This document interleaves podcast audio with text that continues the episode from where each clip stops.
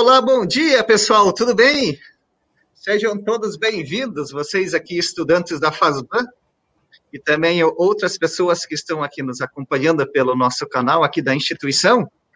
Então, como vocês já sabem, hoje nós estamos iniciando o primeiro café filosófico da FASBAN. Iremos começar da melhor maneira possível. Né? Como vocês já viram, hoje nós temos aqui a honra e o prazer de ter o professor Mauro Cardoso Simões, né? Entre tantas coisas que eu poderia falar do professor Mauro, que ele foi meu orientador do TCC, graduação. Edmundo Russell e a crise das ciências europeias, né, professor? Há, um, há, um, há um, alguns meses atrás, alguns meses atrás, não faz muito tempo. Exatamente. Tínhamos cabelo ainda, mas tudo Tínhamos bem. cabelo. então, Professor Mauro, né, o nosso convidado, ele é professor da Universidade Estadual de Campinas, Unicamp, e como vocês já sabem, ele fal falará sobre o tema os encontros entre filosofia e literatura, enfatizando sobre a importância da leitura. Então, um pouquinho aqui sobre o currículo do professor Mauro e depois as demais informações dos temas que ele estuda, ele vai falando para vocês aí. Né? Eu sempre digo, a melhor pessoa para fazer a autoapresentação é a própria pessoa. Só vou dar algumas informações aqui de praxe, né? Aí depois o Mauro fala o restante, senão eu ficaria aqui todo o tempo lendo o lápis do professor. então, o professor Mauro é graduado em filosofia pela Universidade Católica de Campinas, também ele tem mestrado em filosofia pela mesma universidade e tem doutorado em filosofia pela Universidade Estadual de Campinas. E o professor Mauro tem três pós-doutorados, acho que é isso, que eu vi no seu lápis, né? Um pela Universidade Sapienza, outro pela Universidade de Barcelona e outro na Universidade de Singapura. Né? E quem quiser entrar em contato com o professor Mauro, né? Podemos chamá-lo de MC Simões, né? MC Simões, o e-mail da professora Mauro é MC Simões, né, que é o M e o C, do, iniciais do nome, Simões, sobrenome, 1973, tem alguma suspeita do que seja essa data, mas não tenho certeza, MC Simões, 1973, arroba gmail.com.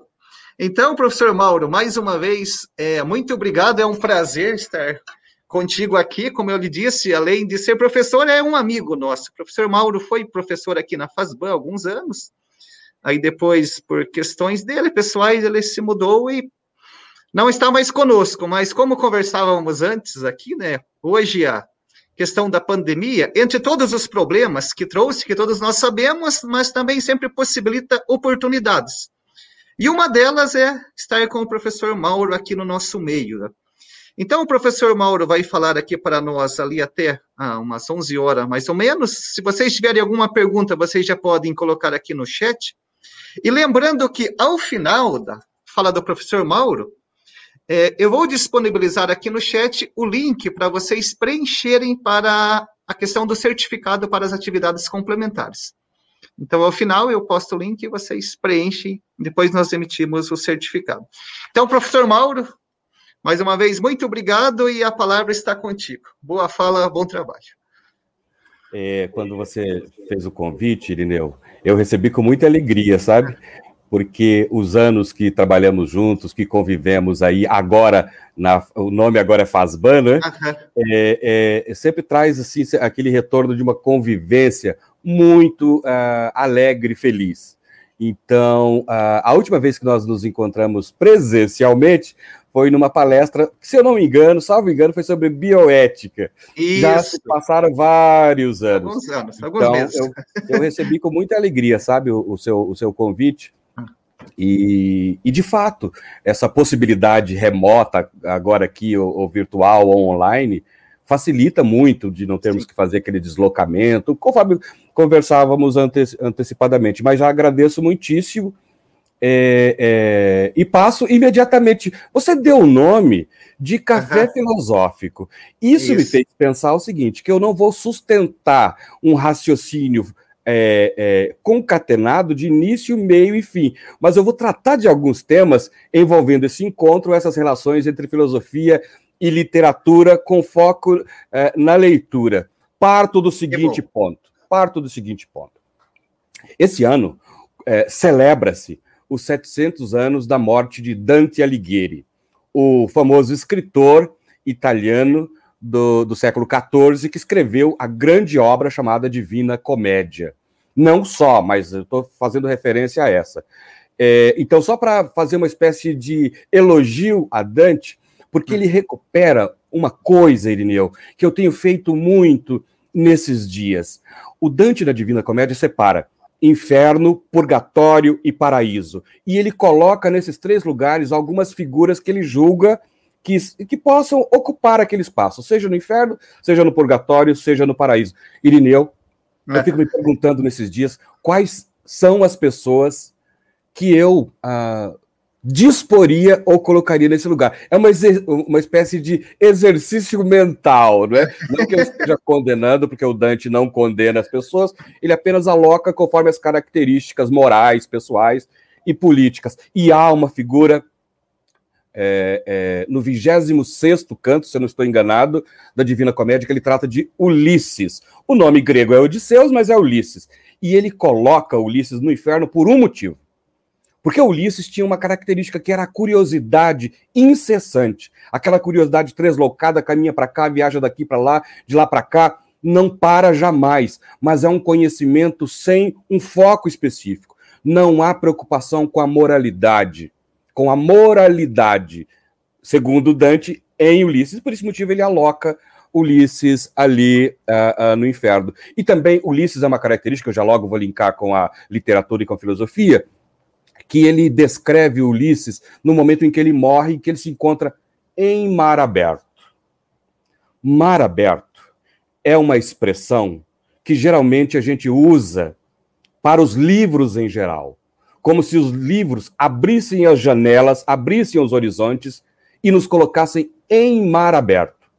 Mar aberto é sinal de liberdade, de esperança, de expectativa, de bons fluidos, diríamos, mas também é o lugar do risco, é o momento em que a catástrofe pode ocorrer. E é o que ocorre com Ulisses.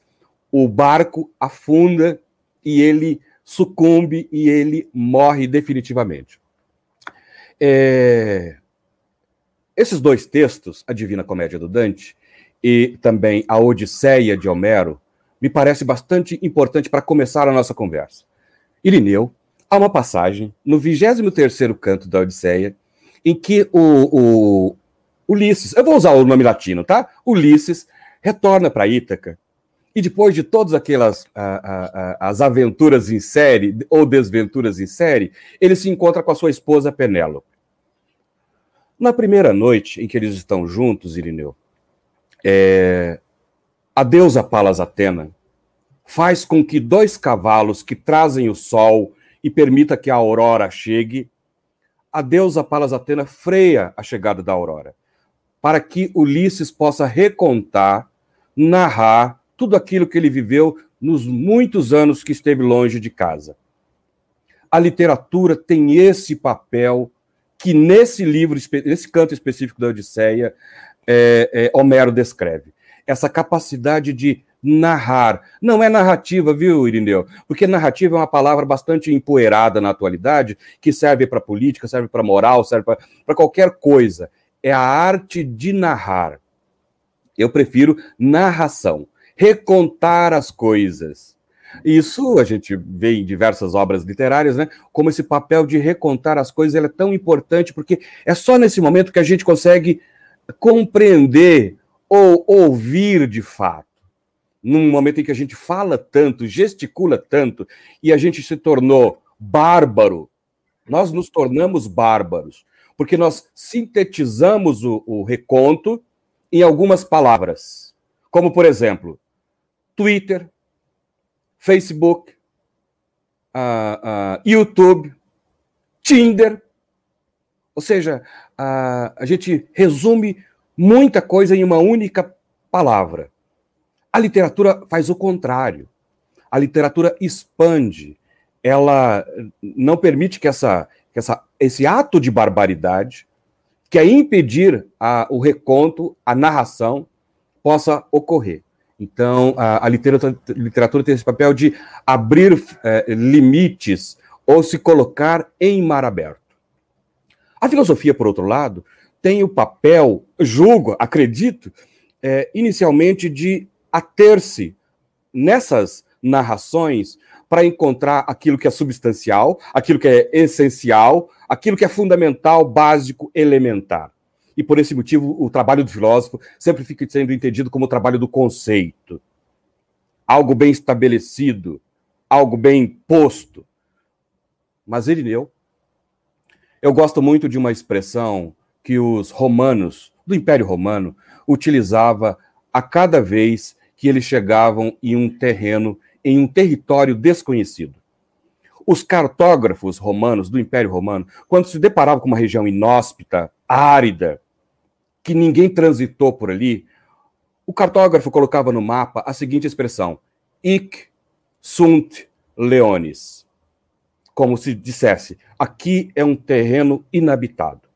Nós estamos diante desse terreno, vamos ter que mobilizar todas as nossas cooperações possíveis para que nós possamos adentrar a esse terreno. Irineu, nesse, no ano passado e nesse ano, nós passamos a habitar esse território. Ic sunt leones. Um território desconhecido, que nós não conseguimos descrever o que está sucedendo, e ao mesmo tempo somos movidos por uma espécie de uh, ânsia do absoluto. Traduza-se com isso. Uma tentativa de captar as causas, o desenvolvimento e, ao mesmo tempo, dar uma espécie de, de, de circundação para as coisas. Tanto é, Irineu, que ainda no ano passado, diversas eram as pessoas que já passavam a falar, passaram a falar em novo normal, como se já tivesse uma informação de, da, das coisas que iriam suceder, passaram a falar. Havia um programa numa TV é, é, é, privada, ou seja, é, não pública, diríamos assim, é, um programa chamado Pós-Pandemia, como se já possuíssem o conhecimento suficiente para circunscrever tudo que estava ocorrendo e esse programa ah, foi rapidamente, agora nesse ano, deixou de ser apresentado, porque ah, ah, as diversas pessoas que compunham ou ah, vinham a esses programas, ou esse programa, acreditavam de fato possuir essas informações que parecem ser tão preciosas. É, estamos no terreno do Ic sunt leones. Ah, o descontentamento por não possuirmos esse conhecimento é tão grande é muito profundo, de tal forma que eu me permito lembrar a famosa antropóloga Margaret Mead. Ela diz o seguinte, Irineu: quem está descontente consigo mesmo faz psicologia.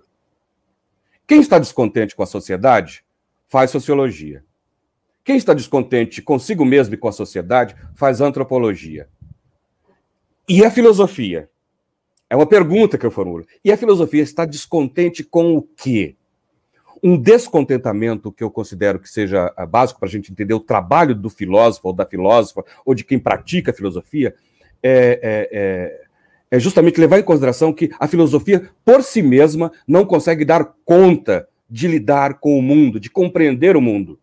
Então, a, filosofia, a, a literatura é o veículo a partir do qual se pode filosofar. Filosofar sem referências literárias me parece bastante é, é, arriscado. Eu gosto muito da expressão da Hannah Arendt. Na verdade, é, é, é aquele que é responsável pela, pelas obras da Hannah Arendt, que ele diz assim: é, o mundo se acostumou a ter um corrimão.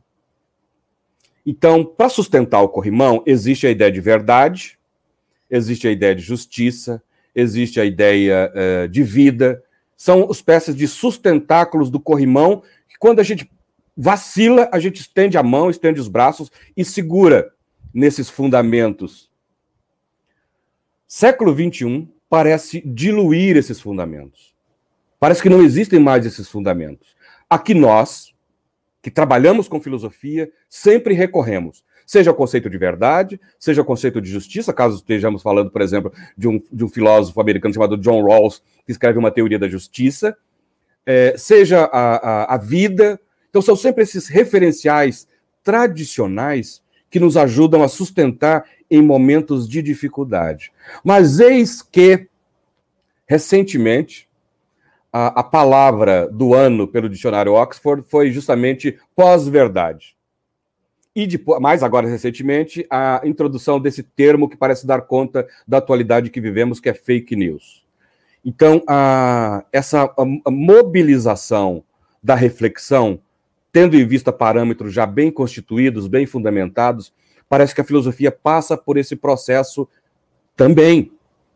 E a sugestão desse título, Encontro da Filosofia com a, com a, com a Literatura, da literatura com a filosofia, parece conduzir a embarcação, como se fosse a embarcação de Teseus, ou a embarcação de Ulisses, ou mesmo a embarcação do capitão Ahab para perseguir Mob Dick junto com o seu, o seu ajudante de ordem, que é Starbuck. Parece que esse, esse fluxo agora exige essa aproximação cada vez mais frequente entre, entre literatura e, e, e, e filosofia.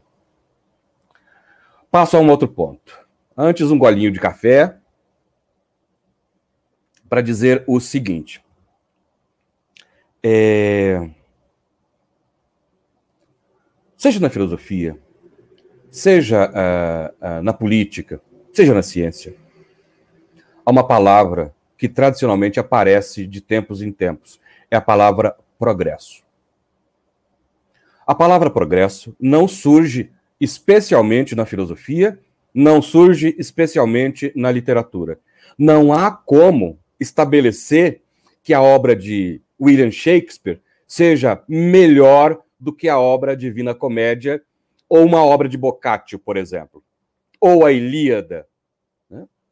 Não existe essa noção de progresso na filosofia, como não existe uma noção de progresso na literatura. Nesses outros campos a que eu fiz referência, a ideia de progresso tem sido substituída progressivamente, costumeiramente, melhor dizendo, pela ideia de novidade. Ah, então tal obra é nova, tal produto é novo, tal produto é inédito, tal objeto é, é, é importante porque distingue-se dos demais. Na política, isso aparece do seguinte modo: a nova política, o novo modo de gestão, o novo modo de ação. Mas essa palavra também caiu em desuso rapidamente e passou a ser utilizada a palavra diferente. Nós não somos novos, nós somos diferentes. Isso vale para partido político, isso vale para grupos sociais, isso vale para outros campos, menos para a filosofia, menos para a literatura. Eu vou fazer referência a um político que, durante muito tempo, eu estimei bastante, que era o presidente Barack Obama, e a frase de campanha dele era Yes, we can. Sim, nós podemos. Yes, we can. Nós podemos. Há um partido na Espanha também, é, é, ele é administrado por um sujeito chamado Pablo Iglesias, chamado Podemos. No Brasil também há um partido, ainda que não seja de esquerda como na, na, na, na Espanha, aqui temos um partido no Brasil chamado Podemos, dando-nos a ideia de que tudo é possível caso exista energia e disposição para que nós façamos isso. Em filosofia e em literatura, não basta essa reserva de energia. É preciso uma outra coisa. Eu fiz alusão agora há pouco à ideia de trabalho do conceito. Na literatura, é justamente pôr a mão na massa e escrever e circular os textos. Né? Então, assim, e sempre com a máxima impossibilidade de dizer eu. Em filosofia, a palavra eu aparece muito pouco. A impessoalidade parece ser a marca, a distinção do filósofo. No literato, a distinção também existe essa máxima presença da impossibilidade de dizer eu, porque você precisa do leitor. O leitor é que vai atribuir a posteriori ou depois da leitura uma espécie de valorização do texto. Então, a, a leitura conduz, sim, o fio ou nexo, o entrelaçamento entre a figura do filósofo ou da filósofa, e a, a figura do literato. Se não houver o leitor, se não houver a leitura, não haverá esse crédito. Nós não poderíamos, por exemplo, dar crédito a Moby Dick, nós não poderíamos, Irineu, dar crédito aos miseráveis do Victor Hugo. Abre-se um parênteses. Estou escrevendo um livretinho chamado Pequeno, é, é, Pequeno Tratado sobre a Fragilidade. E há uma, uma passagem dos Miseráveis é, do Victor Hugo que eu chamo a atenção. Quando Jean Valjean, completamente sem confiança em si mesmo e sem ter o mínimo de solidariedade com os demais, passa o dia tentando encontrar o um lugar onde ele possa se abrigar. Até que ele chega na casa de um bispo. E o bispo o acolhe, dá, ainda que ele tenha narrado a sua própria vida, que ele foi condenado, aprisionado, tal, dá-lhe comida, dá-lhe um leito para passar a noite, e ele, enquanto o bispo dorme, de manhã, antes que a aurora chegue, ele vai até a cozinha, rouba objetos de prata do bispo e vai embora, na surdina. Algumas horas depois, ele reaparece na casa do bispo, trazido por dois, dois ou três policiais. E os policiais perguntam para o bispo: o senhor conhece esse rapaz aqui? Ele está dizendo que o senhor deu a pradaria para ele, a, a prataria para ele. O bispo diz assim: conheço sim. Conheço, eu que dei. Inclusive, você esqueceu de levar uma outra, uma outra peça que eu esperava que você é, levasse. Pela primeira vez, uma obra literária coloca é, é, o tema da confiança. Isso, para a filosofia, é uma espécie de arsenal, ou para usar a expressão do Rousseau, de caixa de ferramenta que o filósofo pode beber para depois lapidar num conceito. Confiança, geralmente, é uma palavra pressupõe fiare com a expressão latina, tecer com a outra pessoa uma relação tal que eu estou disposto a depositar confiança. Mas aqui, o Vitor Hugo disse, o, o Jean Valjean não sentia confiança em si mesmo. Ele jamais poderia acreditar que alguém depositaria confiança nele. Então, confiança é um termo que na filosofia dos valores ou na ética é um tema importante. Então, você tem isso trabalhado de um modo distinto é, numa obra literária que inspira a reflexão. É, geralmente, quem trata dos seres humanos, quem trata da compreensão dos seres humanos, é visto como alguém que exige a separação do mundo. Então, um escritor precisa ir para a montanha para escrever, como é o caso de um, autor que eu gosto muito, que é chamado Philip Roth, é, distanciar-se. Para trazer, para sugerir conselhos espirituais, um monge recluso parece conter mais informações. Essa exigência de separação da vida comunitária, da vida comum, parece ser um elemento é, é, indispensável para que se possa olhar tudo com amplitude. E só mais tarde, como se fosse o Zaratustra subindo alto da montanha, como descrito por Nietzsche no prólogo do Assim Falava Zaratustra, é preciso sair para depois trazer a boa nova. É... O filósofo sempre é entendido como aquele que se ausentou, se separou, mas jamais retornou. Porque cada vez que retorna, ou que tenta retornar, o filósofo retorna com palavras incompreensíveis. Trabalhar o conceito em filosofia significa também exercitar a capacidade de tradução em termos simples, corriqueiros, cotidianos, aquilo que parece ser dotado de uma elevada, um elevado conteúdo, uma espécie de píncaro do raciocínio intelectual. Não, o filósofo tem que fazer essa espécie de, de retomada, de reaproximação. Porque o fundamental, Irineu, não é a, a, a formulação do conceito. O fundamental é, o, a, é compartilhar com as demais pessoas uma teoria que de repente nos vem em plena calada da noite. Explicito por que eu considero isso fundamental. Eu vejo que você está muito sério, Irineu. E isso significa que daqui a pouquinho você sacará o seu bisturi filosófico e dissecará todas as palavras que eu tenho utilizado até agora, mas prossigo com todo o ânimo. é, é... O Goethe, que é um filósofo que eu também gosto bastante, tem um livro dele chamado Viagem pela Itália. É, em mil, se eu não me engano, 1786, ele chega numa região da Itália. É, ele já tinha é, escrito a sua grande obra, o Werther, né? Então ele era muito conhecido, ele usou até um pseudônimo para viajar pela Itália e tal. É, ele chega numa região. Ele deveria ter ido no dia anterior, mas ele foi naquele dia, em setembro daquele dia, em que ele pega uma espécie de charrete e vai se eu não me engano, ele estava tentando ir para Verona. E de repente ele vê o Lago de Garda, que é um lago espetacular na Itália. E no seu diário ele diz assim: Que pena não ter aqui sequer aqui comigo sequer um amigo para compartilhar essa visão maravilhosa que eu tenho diante de mim.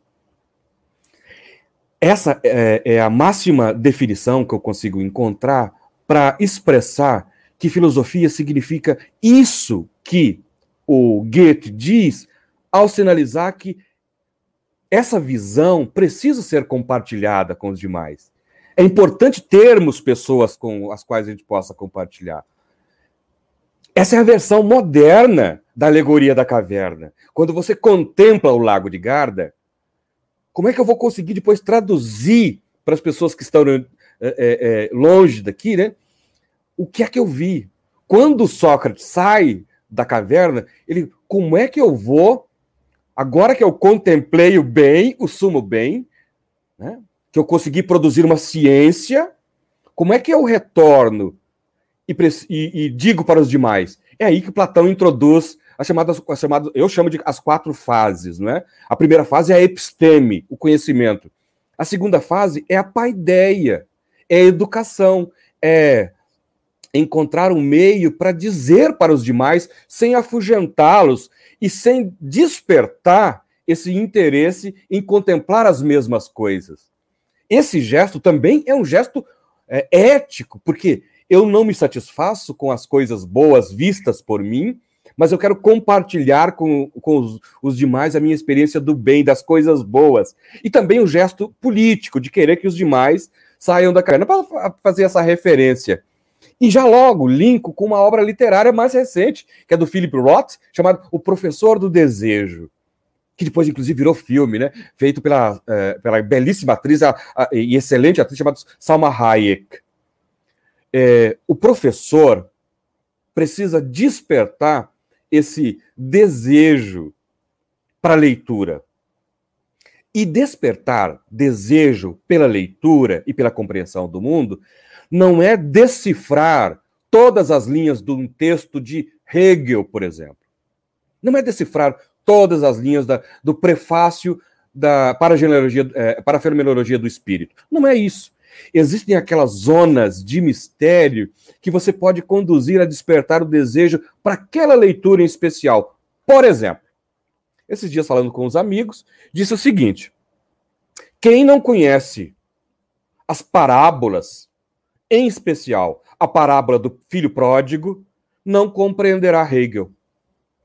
No prefácio para, para a Fenomenologia do Espírito, o Hegel utiliza a, a parábola do filho pródigo para falar exatamente de como o espírito sai e retorna. Se o Hegel, que é o Hegel, faz isso com um texto bíblico e traz para o interior da filosofia, quem somos nós para dizer que a filosofia tem que estar distante da literatura e que ler um texto bíblico não tem uma função ou uma beleza filosófica? A beleza do texto que o professor pode fazer alusão justamente naquele. O professor Rogério, que dá aulas aí, Rogério Miranda de Almeida, chama a, a, expressão, a expressão que ele usa, eu acho belíssimo, que é o entre dois. Ou seja, entre dois. Eu, faço uso dessa metáfora para dizer: entre a filosofia e entre a literatura existe um espaço a ser preenchido pelo leitor. Então é o leitor que deposita ali a sua interpretação, É o leitor que deposita ali as suas expectativas através daquilo que o Walter Benjamin chama, chama da cooperação, sempre vibrante entre alma, olho e mão. Alma, olho e mão. Isso está presente numa obra dele chamada O Narrador. Ter um livro entre as mãos é a interpretação que eu faço desse texto belíssimo do Walter Benjamin é, ao mesmo tempo, uma exigência de abertura. Toda vez que eu vou a uma livraria, dá a impressão que, ainda que eu esteja no, na, na sessão de filosofia, ou de literatura, ou de religião, ou de política, parece que existe uma outra sessão chamando, Mauro, vem cá, vem cá, é, me pegue nas suas mãos, abra, porque sem que nós abramos o texto, sem que nós leiamos o texto, ele é destituído de vida. É o leitor que dá vida para a filosofia, é o leitor que dá vida para a literatura. Sem o leitor e sem a leitura, a letra é morta. São Paulo já dizia isso, né? São Paulo já dizia isso. É... Quase fechando, para depois. Eu falei que ia dizer duas ou três coisas, o Irineu falou que eu vou falar até as 11, mas vou. Mas depois a cada pergunta, Irineu, eu acabo falando mais do que a primeira vez que eu falei. tá bom? É... Irineu, há uma passagem no História da Guerra do Peloponeso. O Tucídides descreve a oração fúnebre, o, o elogio que Péricles faz a aqueles que haviam sido mortos no campo de batalha coisa que no Brasil hoje não se vê muita gente trazendo isso a, a, numa dimensão de reconhecimento do envolvimento das pessoas. Uh, e ele descreve o povo grego do seguinte modo: nós somos filocalontes, nós somos amantes da beleza, nós valorizamos as coisas belas, nós valorizamos o belo em si. Não nos esqueçamos que foi Péricles que encontrou é, o Fídias para dar forma ao Partenon. Ou seja, é... mas ele diz também: somos filocalontes e somos filosofontes. Essa é a expressão, filosofontes. Nós amamos a reflexão. Nós desejamos compartilhar entre nós o raciocínio.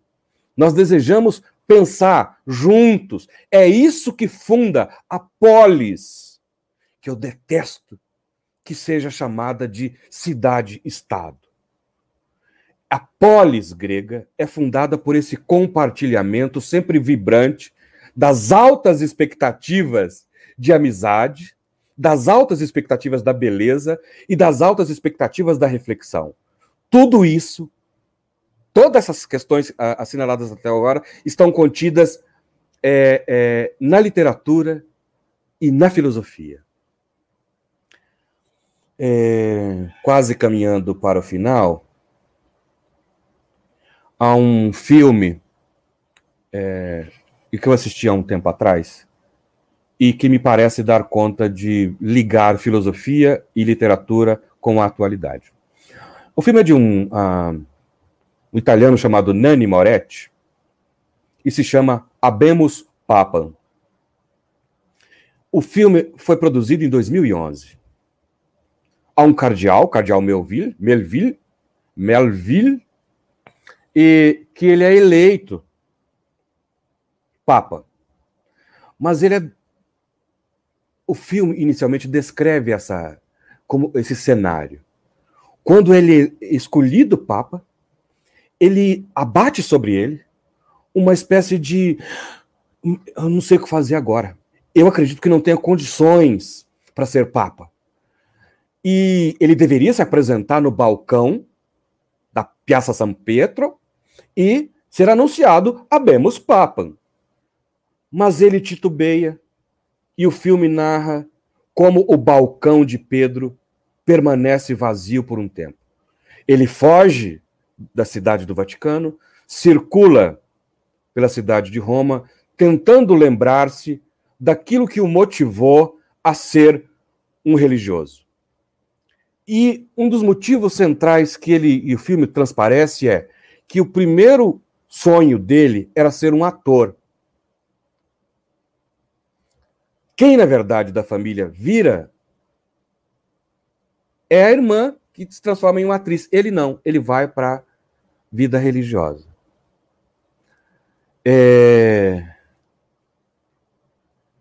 Não vou contar todo o filme, mas o balcão de São Pedro permanece vazio.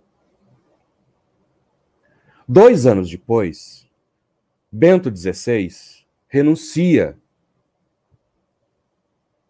O balcão de Pedro permaneceu vazio por um tempo. Se eu não me engano, no dia 23 de fevereiro de 2013 que ele anuncia aos cardeais a sua renúncia.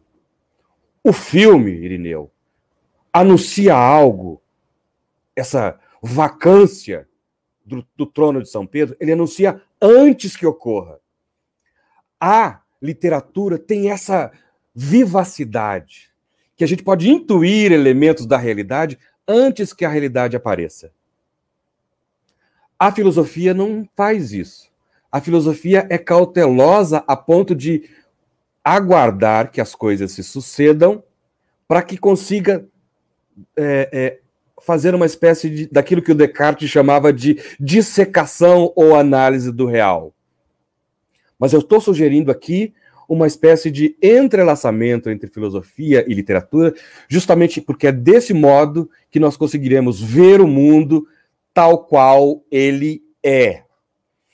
Irineu, é, essa é a primeira parte. Enquanto eu ah, aqui sirvo um cafezinho, passo alegremente a palavra à Vossa Senhoria. Muito grato por essa primeira parte. Não estou te ouvindo, Irineu. Beleza, eu tinha deixado mudo para minhas batidinhas não aparecerem.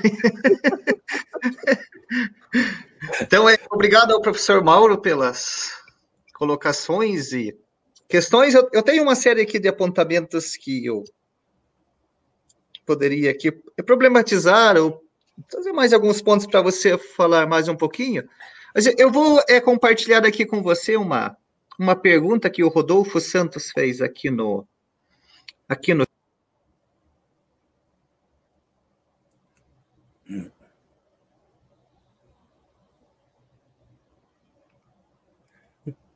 Excelente, Rodolfo. Eu já posso comentar, Irineu? Pessoal, eu acho que o Irineu deve ter. A expressão utilizada hoje é caiu, né? Caiu. É. Mas esse que já. Eilo, Eilo. Uh, uh, Rodolfo, é... há um cineasta francês chamado Jean-Claude Carrière e ele trabalhou com o Buñuel durante muitos anos, né? É, se eu não me engano, trabalhou com o Truffaut também, mas o que eu quero assinalar é que eu, a minha concordância, a partir de uma descrição que eu faço do que ele diz. Ele diz o seguinte: tem gente que acha que é fácil filmar uma, um beijo. Tem gente que acha que é fácil filmar uma expressão de que alguém está enamorado da outra. Ah, geralmente se entende o cinema como sendo uma das artes, mas a técnica da filmagem, durante muitos anos, não foi entendido como uma, um elemento essencial para descrever o drama presente no, filme. Por exemplo, é... eu fico imaginando sempre um filme que, do início ao fim, retratasse uma vida amorosa uma vida feliz. Seria um filme sem sucesso. A vida precisa, um filme e na literatura também, desses elementos de suspense, desses elementos de um, uma traição e depois a recuperação da relação. Existe sempre essa cisão, essa separação definitiva e tão somente ao final surge a cena arrebatadora do amor ou da felicidade. Então, a literatura consegue fazer esse movimento. O cinema também consegue fazer esse movimento.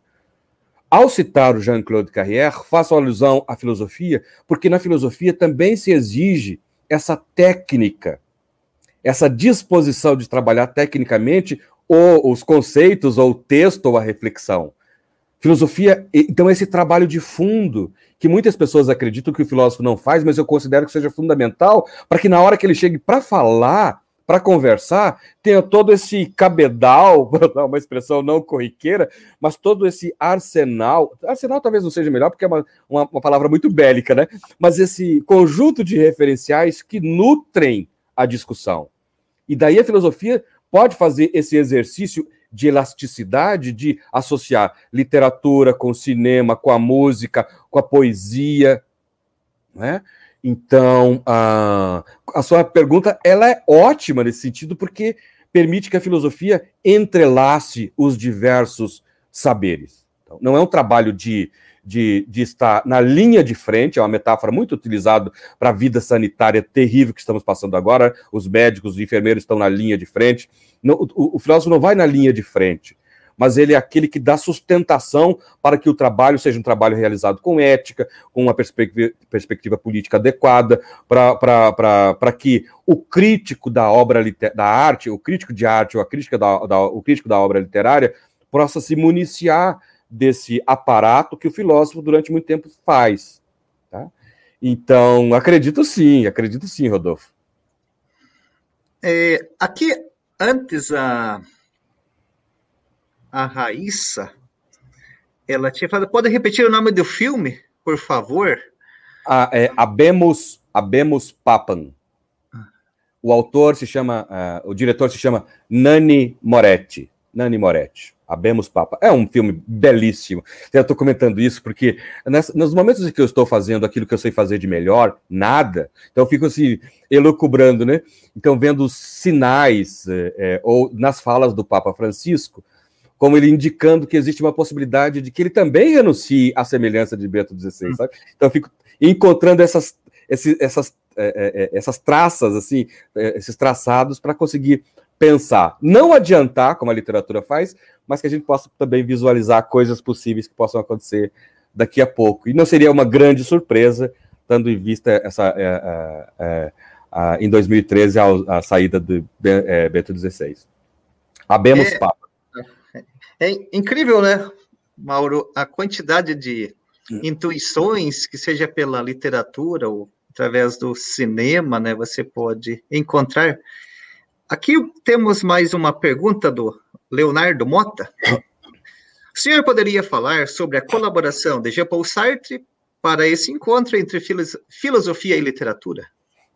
Sim, claro que posso. É, é, ontem falava com um grande amigo que eu uh, uh, Está saindo agora um livro que escrevi recentemente. O título é, é já logo linko com o Sartre, tá? O, o, o, o título seria Tortura, Discursos de Ódio e Vingança.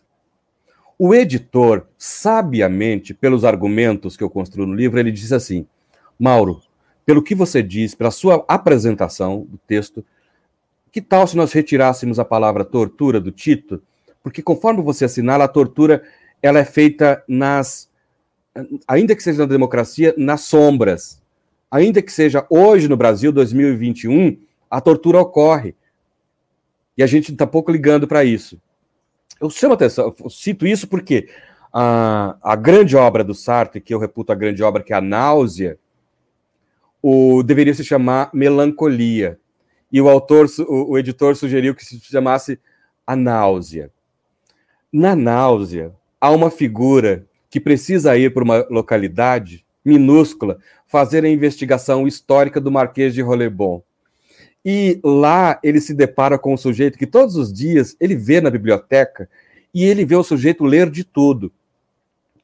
E ele pensa, mas qual será a ordem de prioridade de leituras que esse sujeito faz? E durante vários dias ele vai, vai, vai, vai, até que ele descobre que o sujeito que lá se encontra, ele faz a leitura em ordem alfabética. Então não existe um critério, não existe um critério. O que o critério é ser sem critério.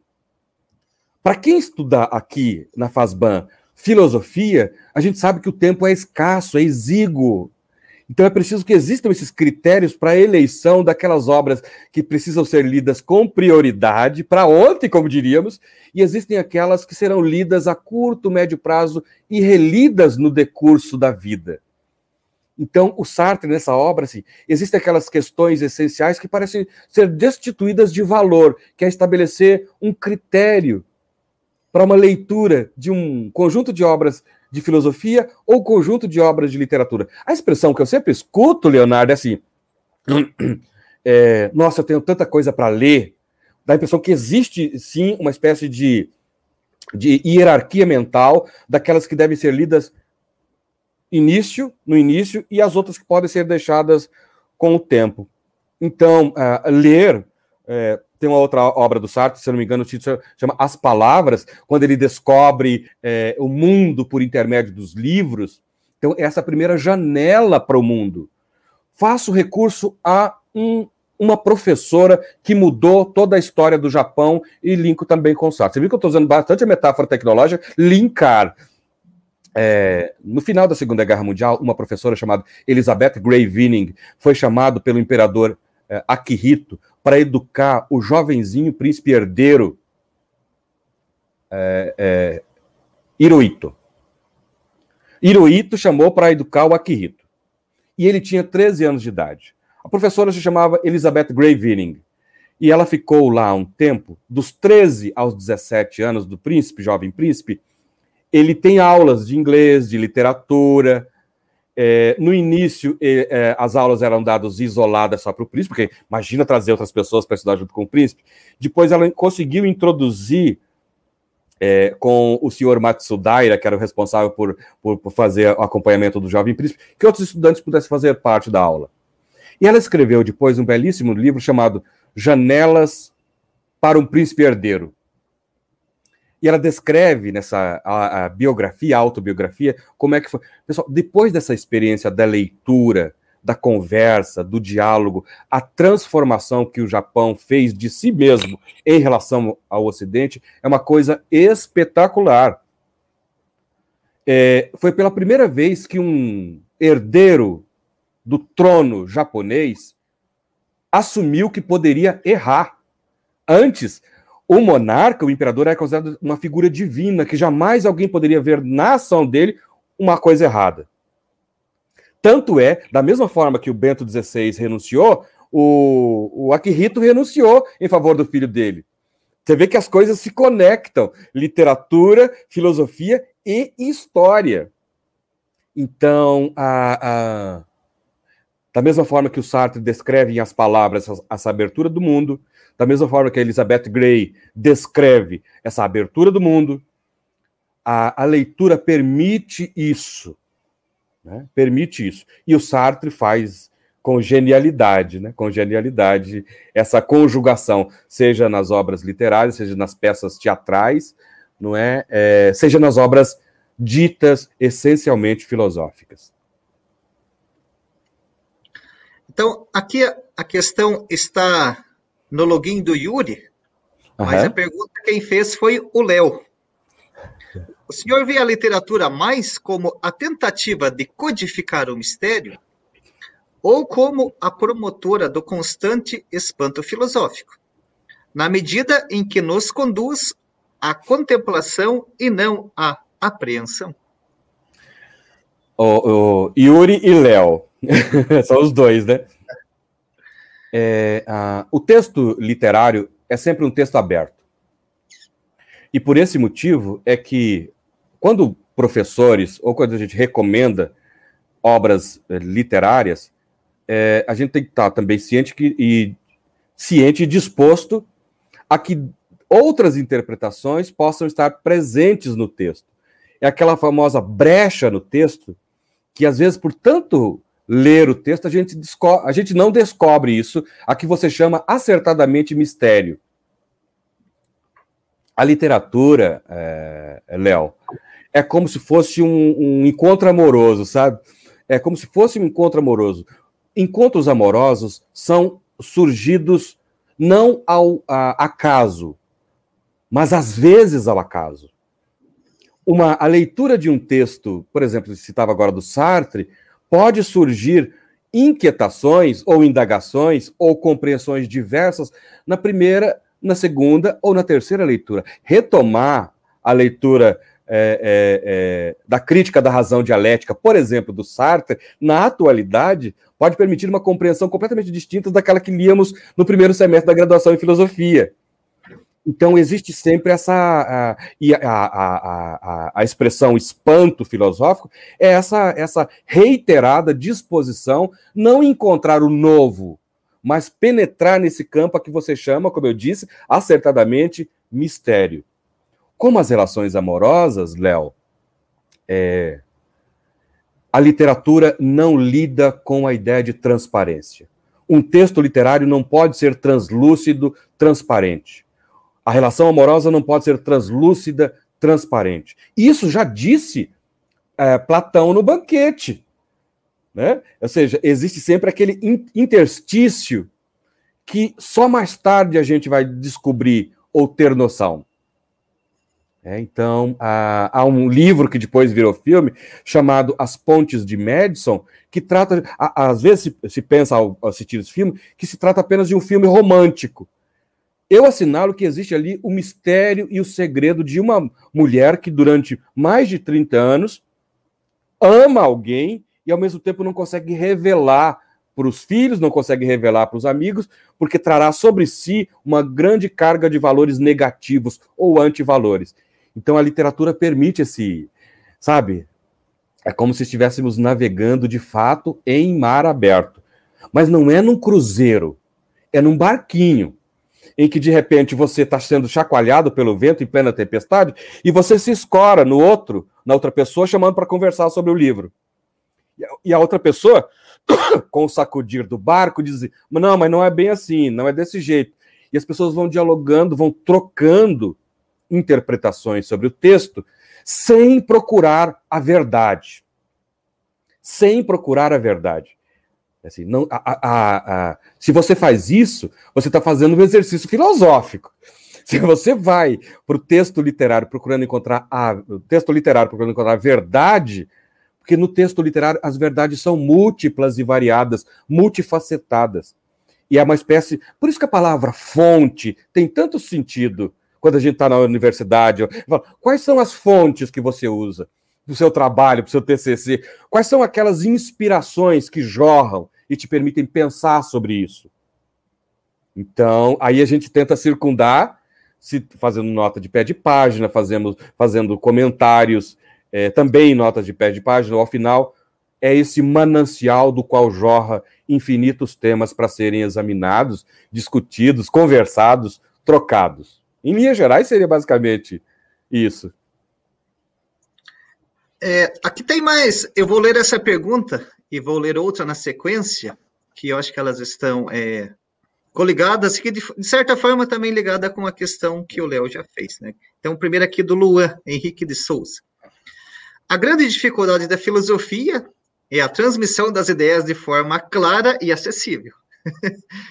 Pode-se dizer que a literatura é capaz de transmitir essas ideias pelas narrativas, ainda que de forma oculta, Aí eu também apresento junto a pergunta do Bruno Serafim, que eu acho que tem ligação com a pergunta do Luan. Tem como nos apresentar um método para que, pelo menos, eu aprenda a ter gosto pela literatura? Afinal, tenho uma grande dificuldade de ler qualquer que seja o livro. Existe um método ou algo assim? É, Bruno. Espetacular. Você sabe que é, é, eu, eu vejo muita gente, muita gente dizendo: olha, eu prefiro o livro do que o filme. Dando a impressão que o cinema seria uma arte menor. Eu acho que o filme, um filme, por exemplo, Bruno, pode conduzir a leitura. Então, é, é claro que isso parte do pressuposto de que quem assiste o filme esteja considerando que ali não exista um elemento suficiente para você compreender o que está sendo transmitido. E quando você vai, quando eu falei agora há pouco do As Pontes de Madison, primeira vez, eu não li o livro primeiro, assisti o filme com a, com a, com a Mary Streep, que é a grande atriz, e o Clint Eastwood. Ou seja, existe esse. Mas será que é isso? Será que é só uma história de amor? E eu descubro no livro outra coisa. Eu descubro a dificuldade de uma pessoa durante todo o livro em lidar com segredos ou mistérios que ela carrega consigo. É, é... Eu acho que todo professor de filosofia deveria fazer uso da literatura. Não deveria, porque daí dá a impressão que estou sendo muito kantiano, né? Poderia fazer uso da, da literatura. Uma página, uma frase. Se você pega, por exemplo, Bruno, se você pega a, o primeiro parágrafo de 100 anos de solidão, as três primeiras linhas, é, é, ele te captura no início para que você dê continuidade ao texto. Então, é um autor que ele já estabelece uma espécie de horizonte a partir do qual você quererá elevar para a compreensão daquilo que você está dizendo e, ao mesmo tempo, aprofundar-se nas ideias. Então, uma obra literária. Se você pega um outro texto chamado A Estrada, A Estrada, que também é um filme, né? É, se eu não me engano, é McCormick, que é o autor, em que ele diz assim: há um, um cenário tenebroso em que o mundo é destituído de estrelas, é um cenário de um mundo apocalíptico, e o, o, o, livro e o filme narra toda a trajetória de um pai e um filho. Nesse terreno, nesse mundo sem estrelas. Um mundo sem estrelas é um mundo sem esperança. Na primeira linha do texto, o pai, que não disse o nome do pai e não disse o nome do filho, é a primeira obra literária que eu vejo que as personagens não têm nome, podendo ser qualquer um de nós, ele estende a mão para tocar no filho, para ver se o filho ainda está ali, está numa caverna. Ao ler essa passagem, é inevitável não lembrar que em 1806, numa carta a um amigo seu chamado Niemeyer, Hegel escreve dizendo: ele vê Napoleão Bonaparte chegando em Iena com as tropas francesas. E ele diz: Napoleão, essa, essa alma do mundo, estende a mão sobre o mundo e o domina.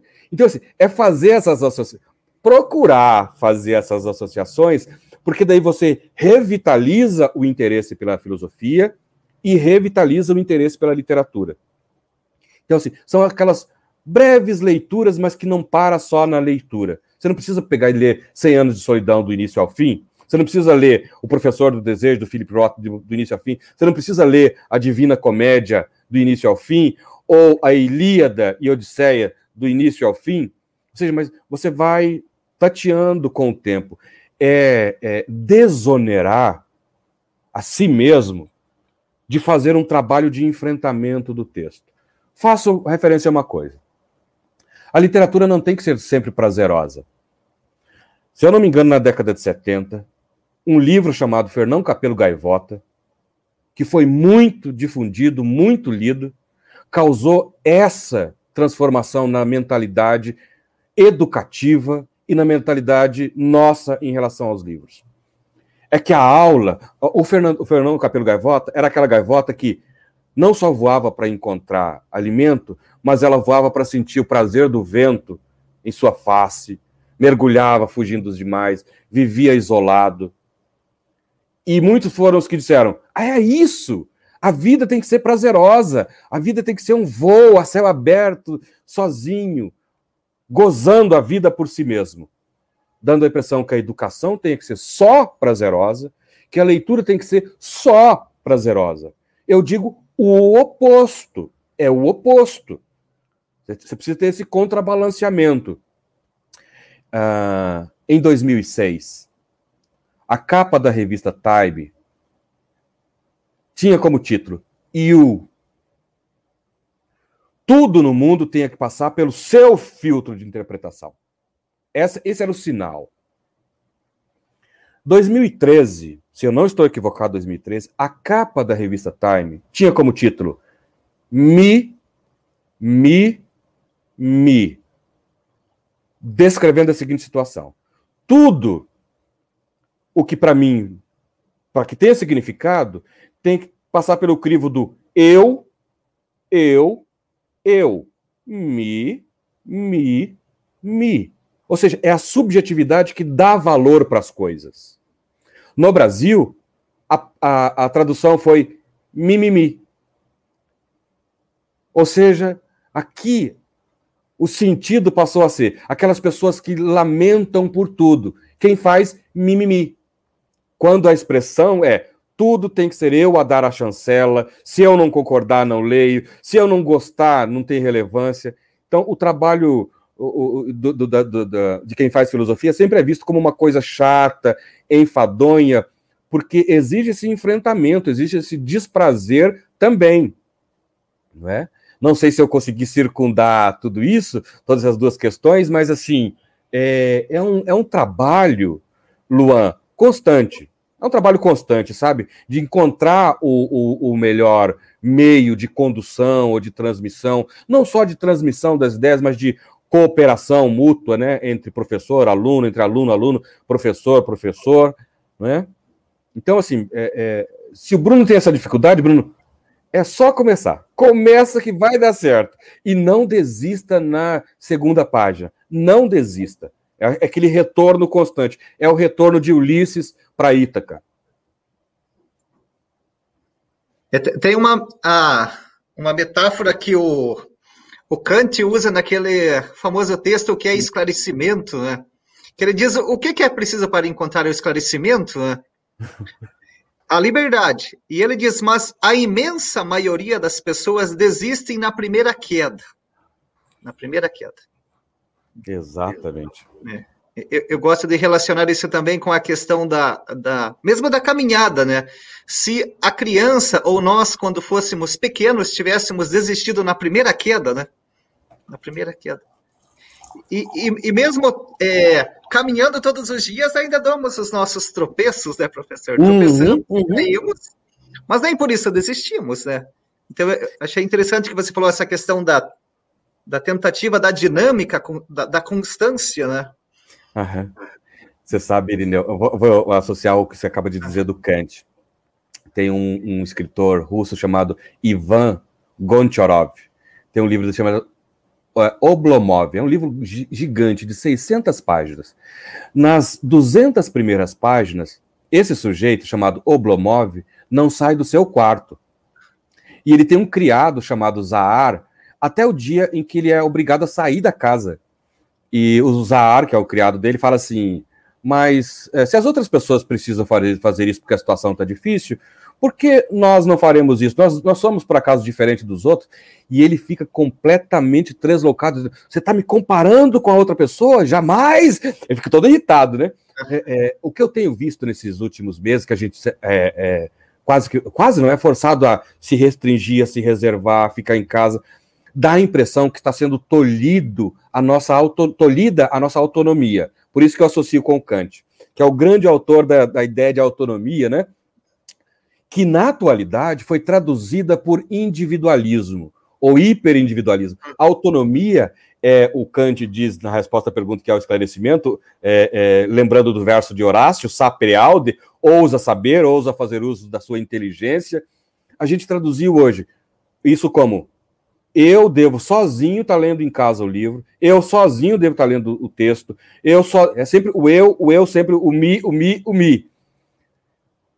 A isso, Irineu, essa tradução é, equivocada, eu gosto sempre de lembrar da, da, do diário ou da, de uma carta que a Hannah Arendt escreve para o seu marido, seu segundo marido. O primeiro marido era Gunther Anders, o segundo era Heinrich Blücher, e ela escreve assim: Heinrich, só quando eu só quando eu estou com você, a partir de quando eu passei a conviver contigo, eu achava, até então, que eu tinha autonomia.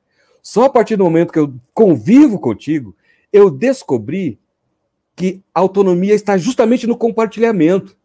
Não está no indivíduo, mas está, está justamente nessa associação, nessa codependência. Irineu, eu acho isso brilhante, cara. Acho isso brilhante porque, em, em geral, nós da filosofia, assim, uh, disse para nós no início, vai lá sozinho, mas é preciso que você converse com o outro, é preciso que você fale com o outro, porque daí o texto vai ganhando vida, o texto vai ganhando aquela, aquela lucidez decifrável que na primeira leitura parece ser o código de Hammurabi, indecifrável na língua original. Ou seja, é preciso então ter esse, esse, essa disposição de, de não parar. Siga em frente. Vai em frente. Isso é importante, é decisivo. Acho que também um, um, exemplo que cabe é o que nós estamos fazendo agora. Você começou com algumas ideias, com algumas intuições, e os estudantes estão juntos, debatendo, trazendo Exato. questões. Exato. E aqui, então, tem, trago mais uma do Tiago Prestes. Ele trouxe São Tomás de Aquino para a conversa. Né? Olha lá! São Tomás, São Tomás de Aquino afirmava que aquele que ama sempre busca a união com quem é amado. Pode-se dizer que a literatura é, de certa forma, uma união do homem com a beleza e com a verdade? Com a filosofia? Ô, Tiago, você fez a pergunta e na sua pergunta já está contida a resposta, menino. Concordo inteiramente contigo e com Santo Tomás. É, uh, isso me permite, Tiago, fazer assim, a seguinte, a, a seguinte, uh, assinalar a seguinte coisa. É, Tomás de Aquino é, é um autor fundamental, seja na filosofia, seja na teologia. E ele, ele vive num século que agora, século XXI, a gente chama de século obscuro, século terrível. Mas ele vive num momento em que, ou seja, ele escreve, ele leciona temas fundamentais que hoje são aproveitáveis. Não só no sentido de úteis, práticos, mas como aquele sustentáculo para o corrimão a que eu fazia referência no início. Em 2019, Tiago, quando pegou fogo na Catedral de Notre-Dame, em Paris, é, que é uma catedral gótica, é, muitos se manifestaram dizendo assim: é uma preciosidade que a gente não pode perder. Essa, essa, essa catedral, o nome gótico já indica dos godos que eram bárbaros que invadiram a Europa e, com o passar do tempo, transformaram a Europa. Para se ter uma noção, os lombardos da região da Lombardia da Itália tinham dificuldade para pronunciar a palavra uh, uh, pita. Era pita o termo que os, o, os italianos davam originalmente para pizza. Então, os lombardos é que, uma vez misturando-se na cultura local, com o passar do tempo, é, modifica o vocabulário, modifica a cultura. É, é, essa união, esse amálgama entre culturas, essa, essa união, esse amálgama entre filosofia e literatura pode fazer surgir daí uma verdade. E eu acho que é isso que o São Tomás de Aquino está fazendo brilhantemente referência. Muito grato pela pergunta, Tiago. Ok, obrigado ao Tiago. Aqui temos uma pergunta. Me parece que é o Antônio Pedro. Ele usou aqui o seu pseudônimo cabelo de mola, acho que é o cabelinho de mola. Me parece que é o Antônio Pedro que fez essa pergunta. É, a literatura surgiu de alguma base histórica relacionada à antiguidade de pensamento pagão ou cristão, em questão de cultura? De onde a literatura surge realmente? Você, é, como é que é o nome dele que você falou? É o Antônio Pedro. Antônio Pedro, você vê, a sua pergunta é, remete a algumas coisas que nós tocamos aqui. A gente tem sempre essa, essa tendência, é, é, é diríamos assim, é, é, da nossa condição de tentar compreender a origem como se houvesse uma origem detectável. Eu não, não considero que exista uma data, existe um momento histórico ou pré-histórico que nós podemos chamar de aquilo que foi produzido como literatura. Por exemplo, é, atas de cartório na baixa Idade Média, eu considero como literatura. Um documento de propriedade, cedendo propriedade de um indivíduo para outro indivíduo, de uma melhor, de uma família para outra família, eu considero como uma fonte literária. As crônicas medievais são, para mim, literatura em estado puro, não bruto, puro. É então a forma como você vai você vai trazer para a superfície aquilo que é dotado de um profundo espírito de profundo profundo espírito de profundidade, redundante, mas é isso mesmo. Como nós vivemos hoje na superfície lisa das coisas, nós navegamos nas redes basicamente na superfície, exercitar um espírito de profundidade demanda tempo, demanda empenho e sem a garantia de retorno. Então você pode pegar um texto. Ó, ó, quer ver? Há, um, há um, um texto do Samuel Beckett que se chama Meu Primeiro Amor, em que um jovenzinho, é, é, o pai morre, ele é obrigado a sair da, da casa onde ele vivia, do quarto em que alugavam, e ele passa a viver no, no banco da praça. Ainda é verão, tudo está bem, mas quando chega a, o inverno, aí é impossível ficar ali. Nesse período, ele conhece uma moça que vem regularmente sentar-se ao banco, que se chama Lulu. Com o inverno chegando, de tempos em tempos eles trocam algumas palavras, ele precisa encontrar uma estrebaria onde ele possa aquecer-se com as palhas.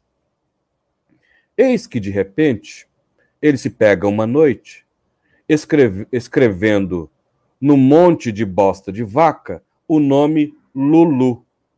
E ele percebe-se pela primeira vez que essa ação que ele faz é, na verdade, revelar um sentimento que ele possui dentro de si. Nós vivemos num mundo hoje que é essa cena me parece descrever perfeitamente. Nós vivemos num mundo em que a gente escreve num monte de excremento as nossas expectativas mais elevadas. O mundo em que a gente vive hoje é essa estrebaria. É, então, é, eu, eu, eu nunca me faço a pergunta sobre a origem. Como eu não me faço a pergunta sobre a origem, se tem sentido falar sobre dados do inconsciente. O inconsciente, para mim, tem outra dimensão que não aquela de uma coisa que possa ser detectável, mensurável.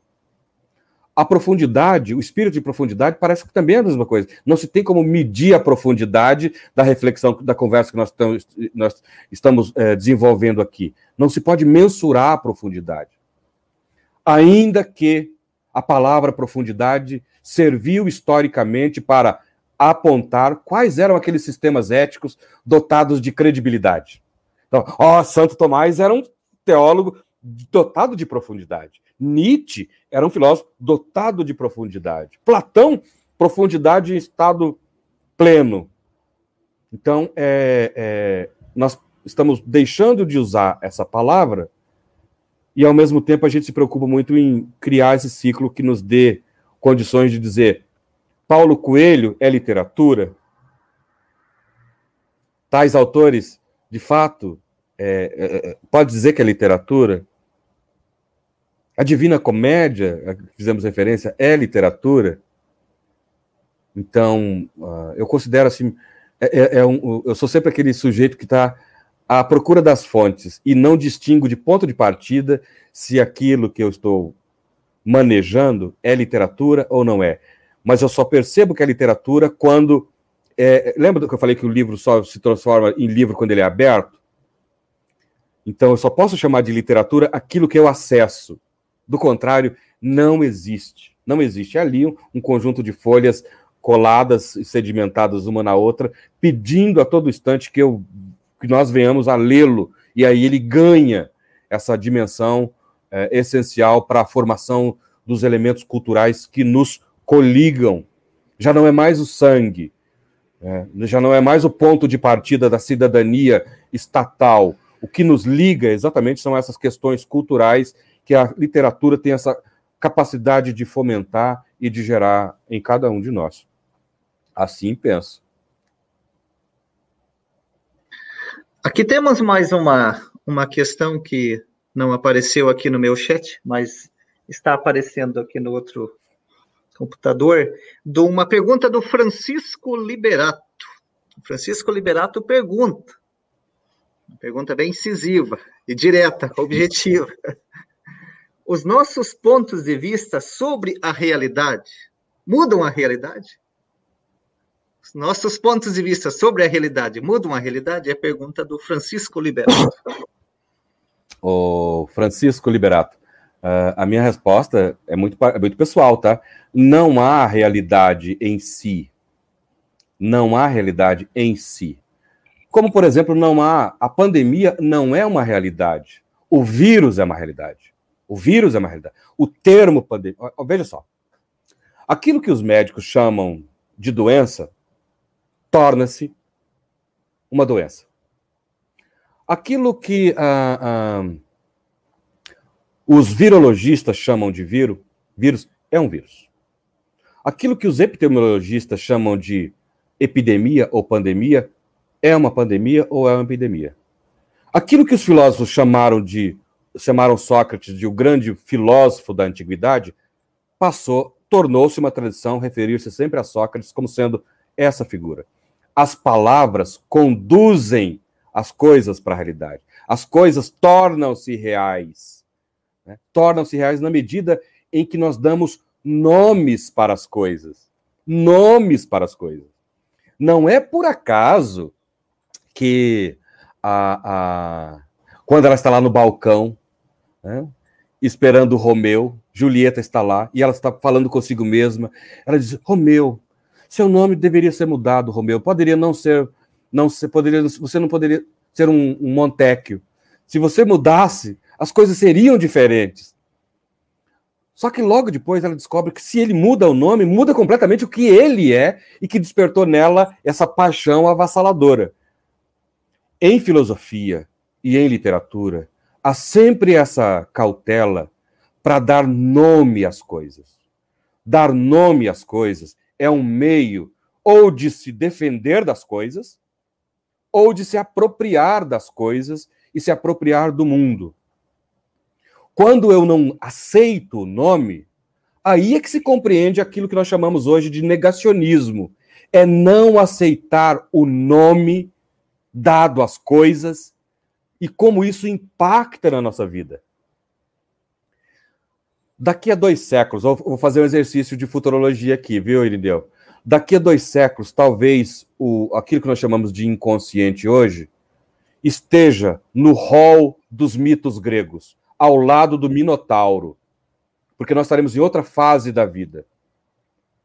Talvez, da mesma forma que nós não mais hoje valorizamos o Minotauro, ou o seu, é, o Minos, o rei Minos, de Micenas, Talvez daqui a dois séculos nós não façamos referência a isso.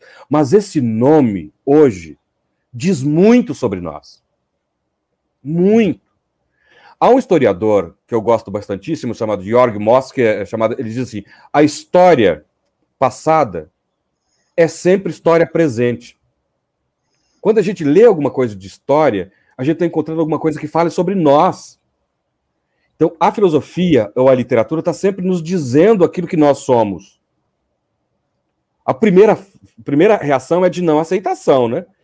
Agora, no Brasil atual, é de negação. Vírus não há, pandemia não existe. É, é, isolamento físico, nem pensar. Então, é não aceitação do nome. Daí que eu acho que uma das perguntas foi, foi, foi nesse sentido: como é que nós, da filosofia, podemos, uma vez que nós nominamos ou conceituamos, como é que a gente consegue lidar com essas coisas? Para finalizar esse, esse, esse exemplo, uma coisa, Irineu, que eu tenho me preocupado bastante nos últimos dias, digo isso com muita sinceridade.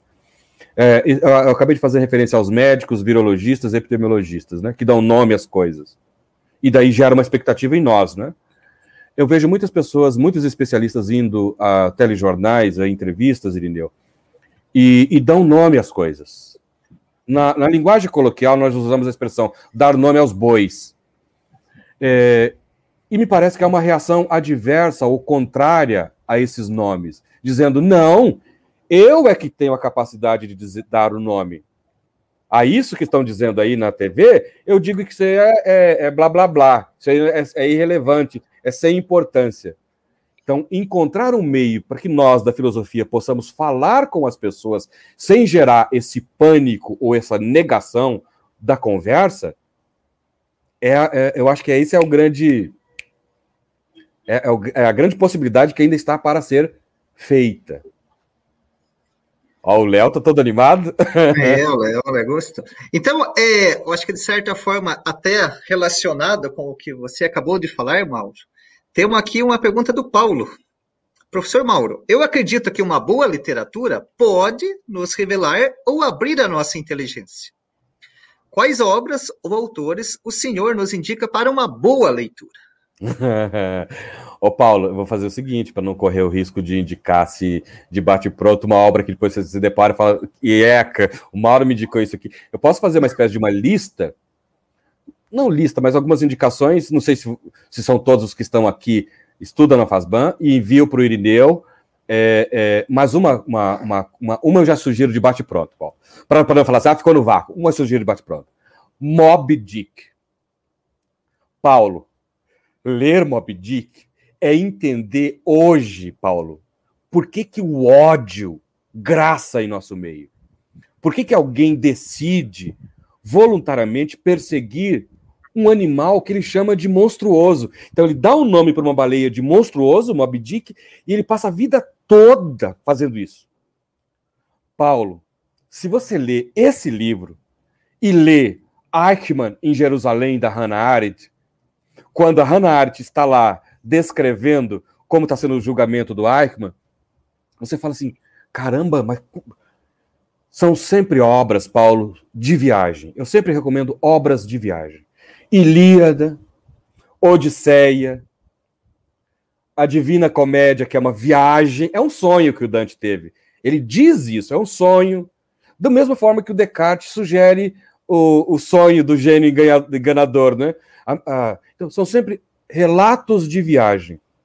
E gosto muito, Paulo, porque é sempre a ideia da partida e a ideia do retorno, que tem a ver com Hegel, a que fazíamos alusão agora há pouco. Então, nessas viagens, a pessoa se compreende, Ulisses se compreende e nós nos compreendemos. Ao retornar, de precisar contar para a esposa, contar para o amigo, contar para outra, é a coisa que nós fazemos. É uma coisa, não sei se, o Irineu lembra uma das, das nossas conversas na, na, época da graduação, que ele fazia graduação. Se você conseguir, da mesma forma que o Odisseus volta e conta para a mulher tudo o que aconteceu, riqueza de detalhes, e ela compreende, se você conseguir chegar em casa e contar para alguém da família que não estuda filosofia e essa pessoa compreenda, aí está a grande sacada. Então, os livros que nos permitem essa, essa compreensão é, é, é, é imprescindível. Para finalizar a resposta ao Paulo, o Paulo, uh, Ulisses é chamado de o grande navegador da antiguidade. É o grande navegador. Quando ele sai para ir para a Guerra de Troia, ele não era um navegador. Ele cultivava o solo, cultivava a terra. Não tinha uma habilidade sequer no mar. Ele aprende. E isso raramente é citado. Ele é um camponês. Ele é o rei de Ítaca. Ele nada sabe de mar, mas ele aprende. Só quando se está no mar é que se aprende a navegar. Só quando se está no texto ou no livro é que se pode mergulhar e aprofundar. Antes, portanto, é impossível dizer se esse texto é um bom texto, se essa literatura é uma boa literatura. É preciso, primeiro, navegar é... no texto, claro. Então, é com relação a essa lista de textos e títulos, então o professor Mauro, assim que nos enviar, nós publicaremos no blog, nós temos um blog do... Olha lá! Filosofia da, da FASBAN, então aí o professor Mauro vai nos enviar um, uma lista de livros, também vai enviar umas palavrinhas também, né? Isso, com certeza. Esse texto, junto com o pessoal, aí publicaremos. Aí fica disponível tanto para os estudantes da FASBAN todos que estão acompanhando. Então, são mais aqui algumas mensagens. Parece que o pessoal gostou da sua fala. Olha, olha. Muito obrigado pela explicação.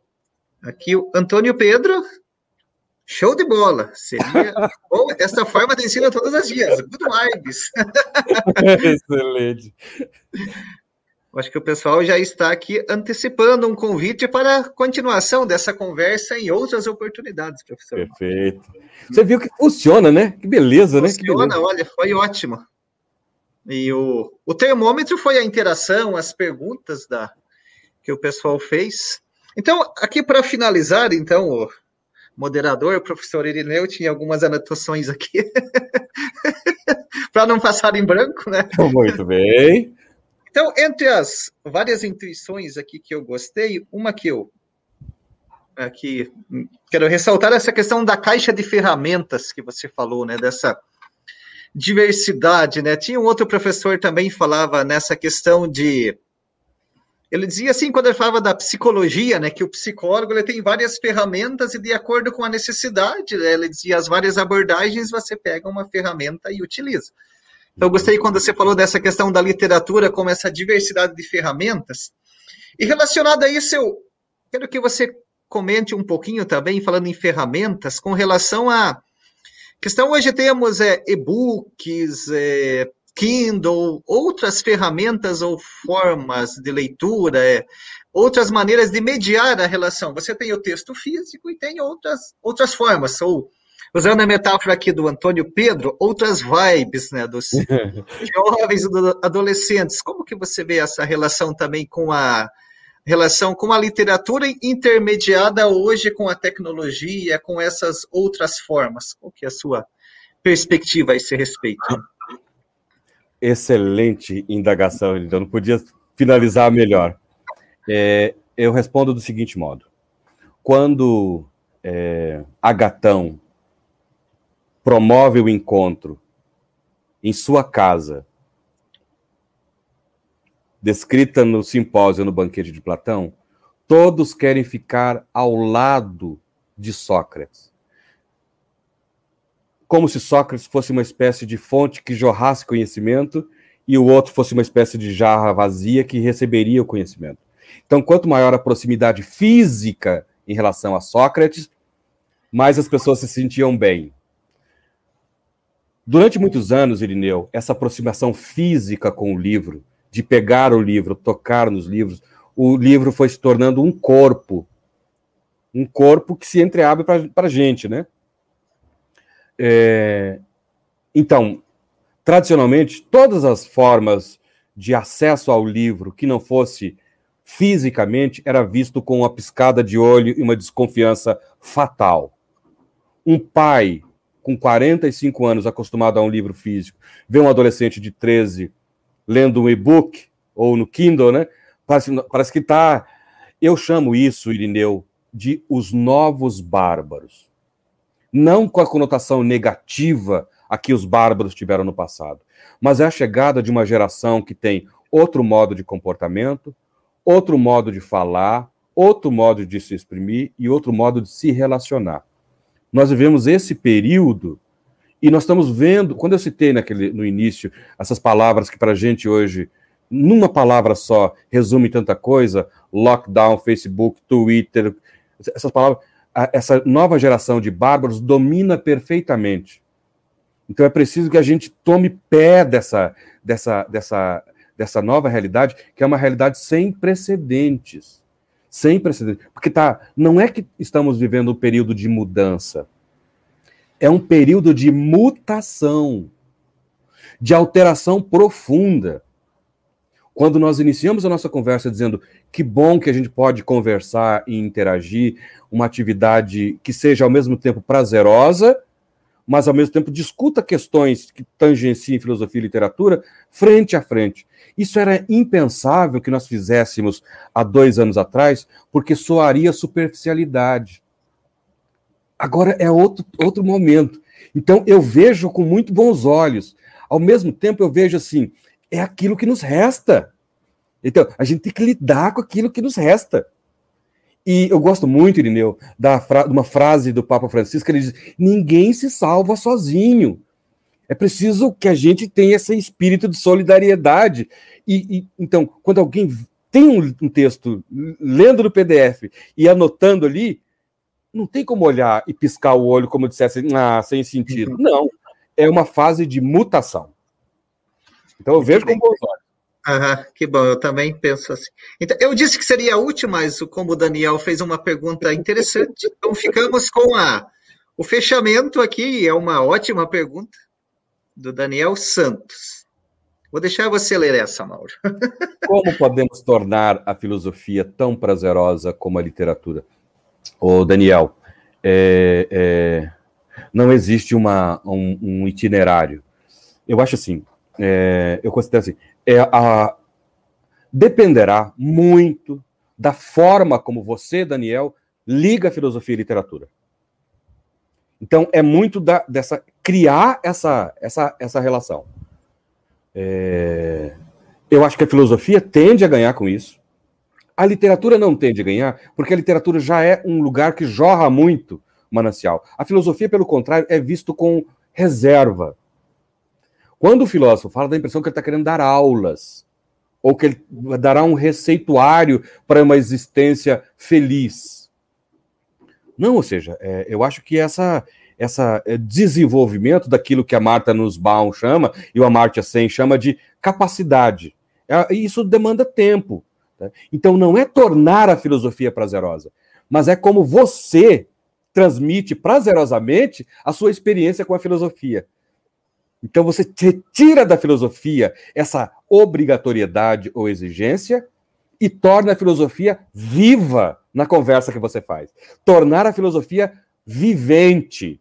Nós somos animais viventes, mas nós estamos deixando a filosofia como animais, ou como um objeto que morre.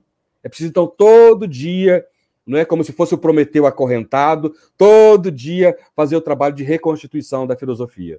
Não citando um autor, citando outro, mas como você mobiliza as ideias para torná-la viva. É a fênix. Obrigado, Daniel. Que bom, então é nosso tempo aqui já estamos 11h30. A conversa certamente iria longe, por isso, então, o pessoal já sugeriu, aqui o Bruno também confirmou, né? Uma boa pedida para uma parte 2, né? Ótimo. Olha aí, professor, então o convite já está feito. Perfeito.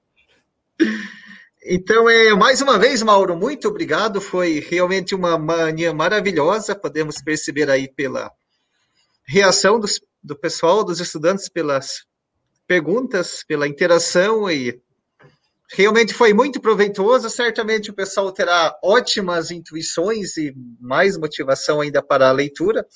É, relembrando para o pessoal que a questão dos certificados, né, que vocês é, preencheram lá o, o, formulário, depois nós enviaremos é, via e-mail para vocês. Quero também aqui externar agradecimento ao Marco, que fez aí a parte técnica e toda a parte gráfica e da parte visual e também do, do StreamYard, que funcionou muito bem, com algumas questões aí, mas como foi a nossa abertura, e no geral acho que foi muito bem. Então, obrigado a todos vocês que participaram, seja os estudantes da FASBAN, seja outros estudantes aí. Faremos mais é, cafés filosóficos como esse aí. A interação foi boa e contamos sempre com a participação e a interação de todos. Então, desejo um bom final de sexta-feira, um ótimo final de semana a todos e até a próxima. Um abraço a todos, até mais. Tchau, tchau. Um abração. Até.